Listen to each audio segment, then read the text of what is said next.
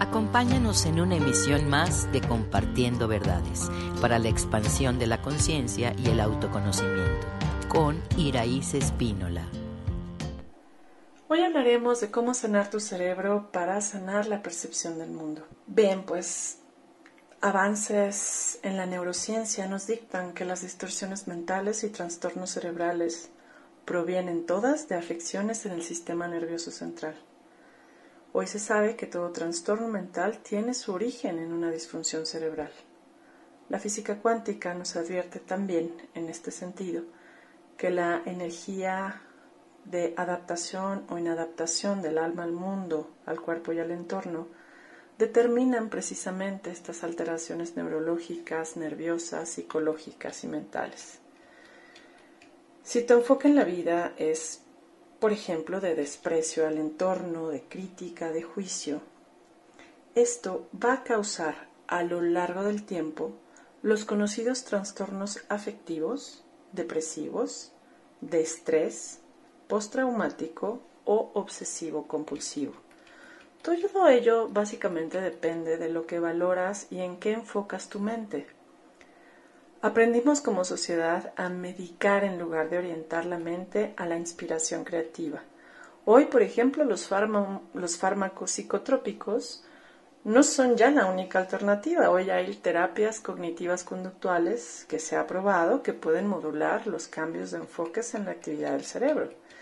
Incluso, por ejemplo, los trastornos del sistema nervioso, que son más complejos, como la esclerosis múltiple, el Parkinson, el síndrome de Tourette, la epilepsia, pueden mejorarse con, con alguna reorientación consciente de conductas y enfoques que puedan transformar la producción bioquímica y, por tanto, evidentemente, cambiar estas adicciones emocionales que alteraron en un principio tanto los neurotransmisores, las neuronas y el sistema nervioso central.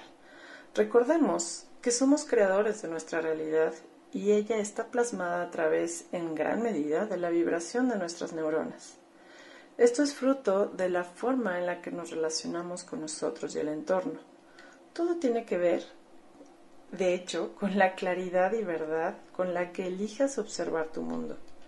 Esto último depende de tu nivel de conciencia. Si estás atraído, eh, por ejemplo, a lo denso, y te distraes con lo que todo el mundo hace, entonces podríamos decir que estás conectado a la frecuencia de la masa crítica. Pero si eres una persona que se interesa en conocerte, en ser más consciente, es posible que sea más factible conectarte con tu capacidad creadora. En el mundo, como en el cerebro, por ejemplo, todos estamos conectados. Así, lo mismo tus neuronas, ¿no? Son las que permiten la transmisión y recepción de datos a través del campo cuántico a la velocidad de la luz. Es así, por ejemplo, que una comunidad o nación se convierte en una identidad pues las neuronas se comunican por nuestras formas de pensar, de sentir, por nuestra ideología, nuestra historia, nuestra cultura, las creencias y las formas de hablar. Hoy sabemos que hay neuronas espejo que nos hacen emular los comportamientos y las vibraciones. Hoy te quiero contar, por ejemplo, a nivel países o a nivel mundo, pues podemos identificar incluso los patrones de conexión entre las mentes y los patrones de conexión neurológicos. Y finalmente todo esto tiene que ver con cómo te vinculas con el entorno. Si todos emanamos y absorbemos energía de este medio, entonces vamos a tender a subir o bajar nuestra vibración. Por ejemplo, si traemos grabaciones de dolor de nuestro pasado, estas son las que más pesan, pesan más que la alegría de lo que has vivido. Estarás fácilmente cayendo en el fracaso y la densidad de tu propia energía cerebral, pero también estarás alineado a esa densidad de la conciencia colectiva. En cambio, por ejemplo, si nos convertimos en personas agradecidas por todo lo que hemos vivido, apreciando lo bueno que hubo e incluso lo que faltó, porque eso finalmente nos empujó a resolver algunas cosas, a cambiar otras, a tener éxito. Finalmente esto va a elevar la vibración de tus neuronas Y esto es muy sencillo. La persona que más se queja y se lamenta del pasado y reclama, menos se enfoca en lo que le nutre y beneficia, va a estar alterando sus procesos cognitivos neurales. Si hicieras un ejercicio ahorita, imagina visualizar algo nutritivo, algo eh, benévolo. Tu cerebro va a aprender el camino del bienestar. Pero si eres una persona que de forma natural se vuelve pesimista, visualiza el peor escenario, teme las tragedias, que pasen cosas dañinas, entonces el cerebro aprende el camino del malestar. Ambas experiencias a lo largo de ocho meses de, perdón, ocho años de práctica se vuelven adictivas y los bipéptidos se encargan de buscar la réplica de ese sentir.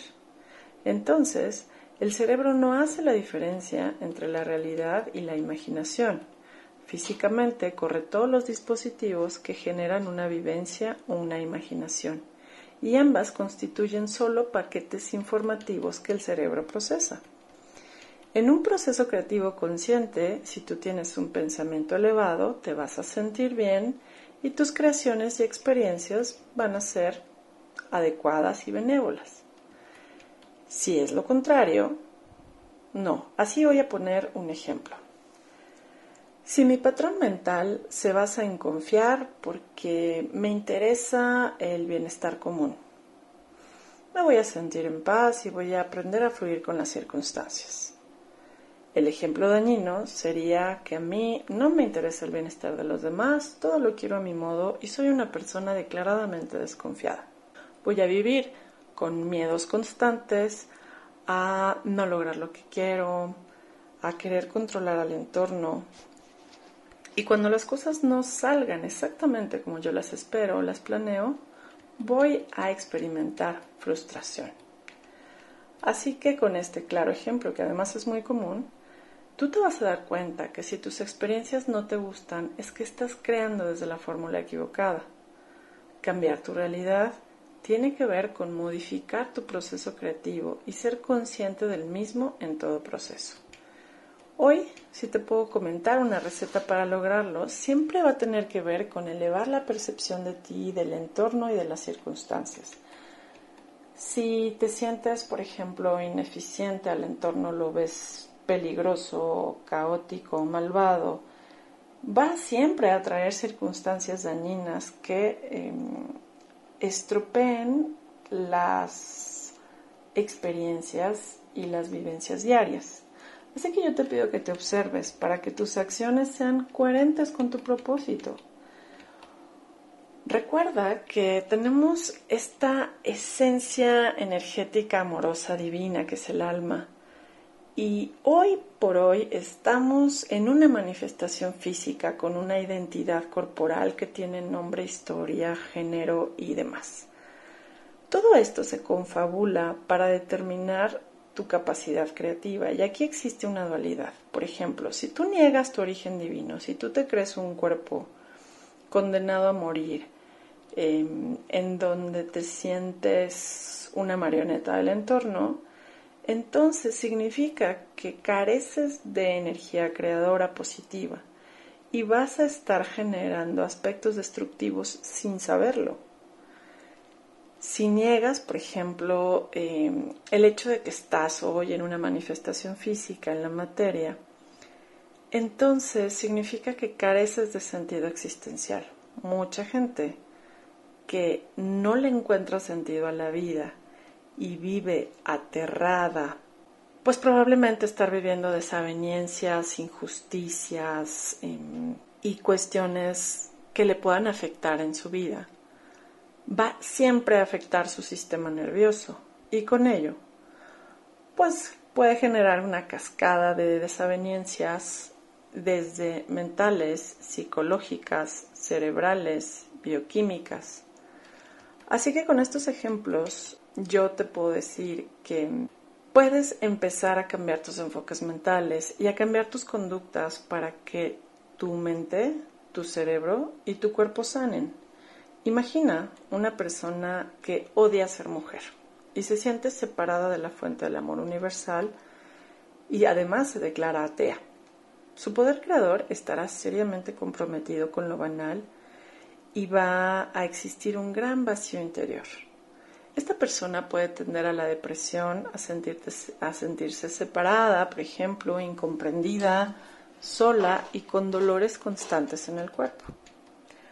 Ahora imagina a una persona que reconoce su origen divino, que se sabe un alma eterna, en un cuerpo en donde disfruta su manifestación actual, sabe que es un ratito lo que dura, donde se adapta a sus circunstancias, a su género, a su eh, contexto, a su historia y se concentra en equilibrar, en equilibrar las energías internas para manifestar esa, ese éxito en el mundo. Esta persona decide vivir plena, sentirse completa, tranquila, fluir sirviendo a un plan más grande. Y este plan más grande tiene que ver con asumir tu bienestar y compartir lo mejor de ti con el mundo.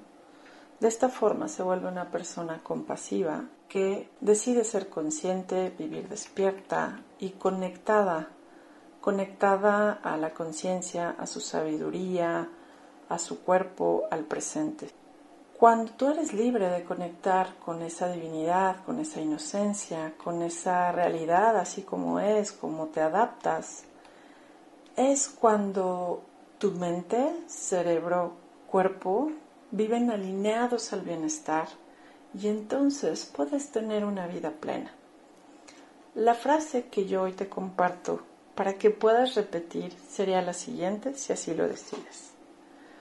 Yo soy el que yo soy y me manifiesto en el mundo consciente de las condiciones y circunstancias que elegí para crecer y experimentarme. Lo anterior nos identifica con el ser y nos permite desarrollar madurez y eso implica aceptar lo que fue determinado antes de esta experiencia.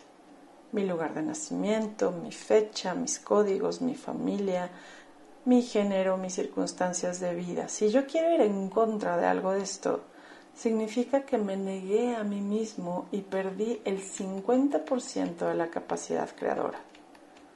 Como nada es estático, todo vibra y tu realidad positiva es creadora con la aceptación de tu origen antimateria y tu manifestación material tal cual es. Eso significa que tú estás dispuesto a fluir con lo que corresponde con las condiciones que están dadas, porque estas condiciones son perfectas para tu evolución, tu crecimiento y tu madurez. Si tienes, en cambio, una tendencia a despreciar, rechazar tus condiciones, a necesitar que sean diferentes, a ir en contra o a quejarte de ellas, esto va a indicar que tu poder creador se disminuye. Vas a tender a vivir agobiado, odiando estar en el mundo, porque en lugar de crear minimizas tus capacidades y quisieras descansar y no hacer nada. La gente cree que si se muere, de verdad, entre comillas, descansa en paz.